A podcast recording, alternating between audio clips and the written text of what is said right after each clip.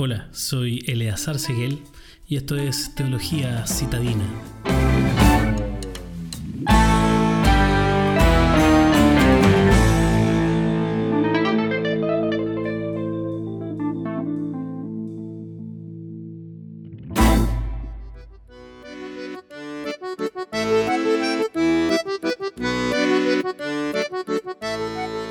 Permítame comenzar donde están, en realidad tal vez donde todos estamos. ¿Te sientes sin equipo o herramientas para criar a tus hijos o disipularlos? Bueno, yo también. Y así están todos. El discipulado no es fácil. No es algo que hagamos de forma natural, porque todo el concepto del discipulado se centra en lo sobrenatural. Es por eso que el discipulado no es algo que dominamos.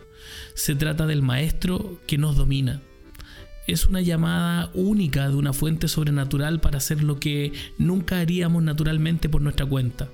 El discipulado es imperativo, proviene del mandato de Jesús que dice, sígueme.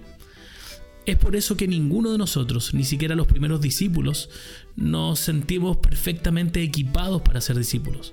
Porque el discípulo no es solo algo que hacemos, es algo que se nos hace. Entonces, aunque no se sienta de esta manera, esta inseguridad es realmente una buena noticia.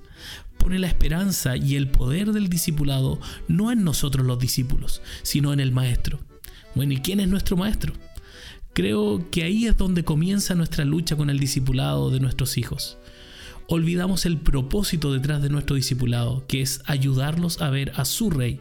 En lugar de llevarlos a una relación con Jesús, nos conformamos con algo o alguien mucho menos y menor que Jesús. A menudo damos forma a nuestros hijos según nuestros requisitos morales y sustituimos nuestro reino por el reino de Dios. Entonces, en lugar de parecerse a Jesús, nuestros hijos comienzan a verse, a sonar y actuar más como nosotros que como Jesús. Y aquí está el gran correctivo. Dios no nos llama a disipular a nuestros hijos en nuestros sueños y aspiraciones por ellos. Dios nos llama a disipular a nuestros hijos en Él, a caminar con ellos a su reino y ayudarlos a conformarse a la imagen del único y verdadero Rey. Como padre, siempre estaremos tentados a ser Jesús para nuestros hijos en lugar de mostrarles a Jesús. Pero hay maneras de superar esto. Y una de ellas siendo discípulos de Jesús. Probablemente la razón más común por la que no nos sentimos equipados para discipular a nuestros hijos es que nosotros mismos no sabemos lo que significa ser un discípulo o luchamos para vivir día tras día como seguidores de Jesús. Ahora hay un par de soluciones realmente simples para esto.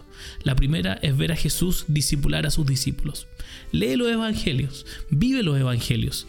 Sigue al apóstol Pablo con su discípulo Timoteo también y familiarízate eh, con la forma en que Jesús instruye la mente, el corazón de aquellos que son suyos.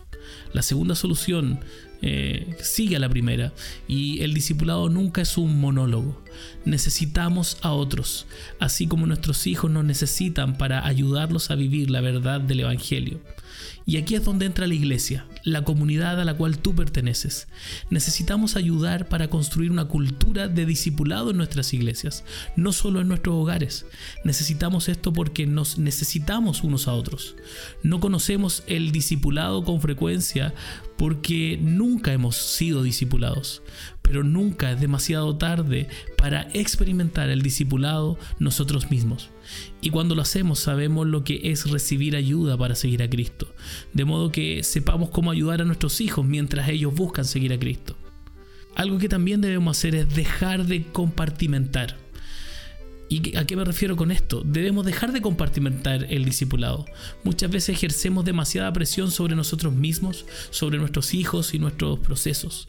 Ahora hay muchos recursos buenos sobre el culto familiar y la capacitación de los niños en la justicia, en el Evangelio, y debemos buscarlo y eso está bien. Pero nos perdemos si este es el único momento en que el discipulado ocurre en nuestros hogares.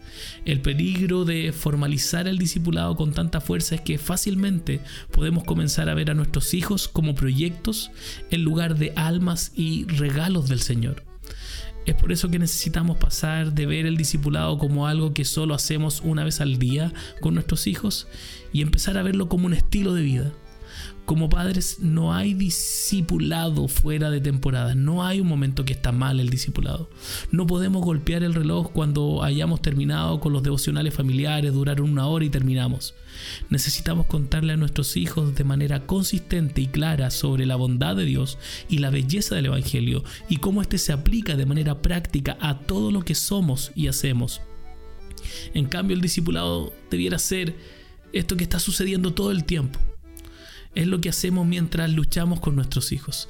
Lo hacemos cuando nuestras hijas hacen preguntas difíciles sobre la vida, sobre el sexo. El discipulado debe ocurrir después de que nuestros hijos juegan un partido de fútbol y justo después que juegan este partido ganan y también justo después que pierden un campeonato. Debemos llevarle el Evangelio. Para estar seguros necesitamos tiempo reservado como familia para pensar en Jesús y aprender a amarlo. Pero queremos que todo esto impregne cada área de nuestras vidas y la vida de nuestros hijos. Cuando lo hacemos, entregamos toda nuestra vida al Señor y le mostramos a nuestros hijos que todo, todos y cada segundo le pertenece a Dios. Y algo que tienes que tener siempre, mantén la gracia en el centro.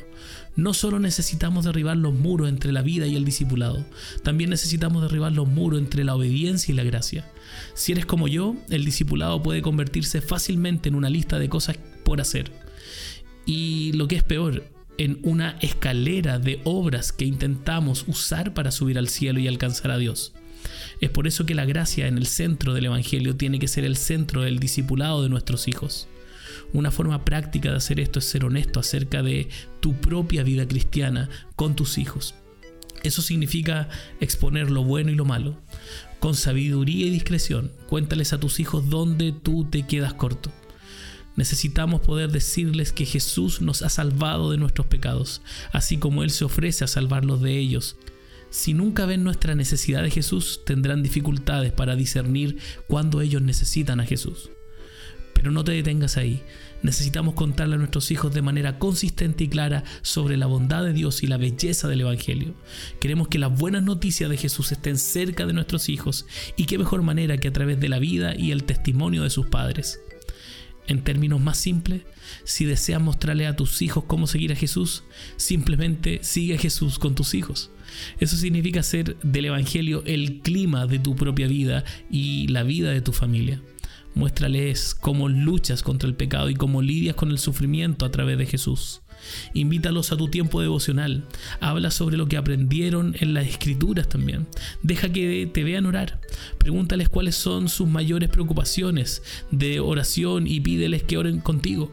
Habla sobre el sermón del domingo y cómo ese sermón podría transformar su vida. Y finalmente, cuando se sientan abrumados, poco preparados eh, e inseguros, pide ayuda en tu iglesia. Esa es una de las razones por las cuales Jesús la creó, para ayudar a aquellos que no están equipados para discipular a otros, incluidos nuestros hijos, a encontrar ayuda para mantener tus ojos y los ojos de tus hijos puestos en el único Maestro que es Jesucristo.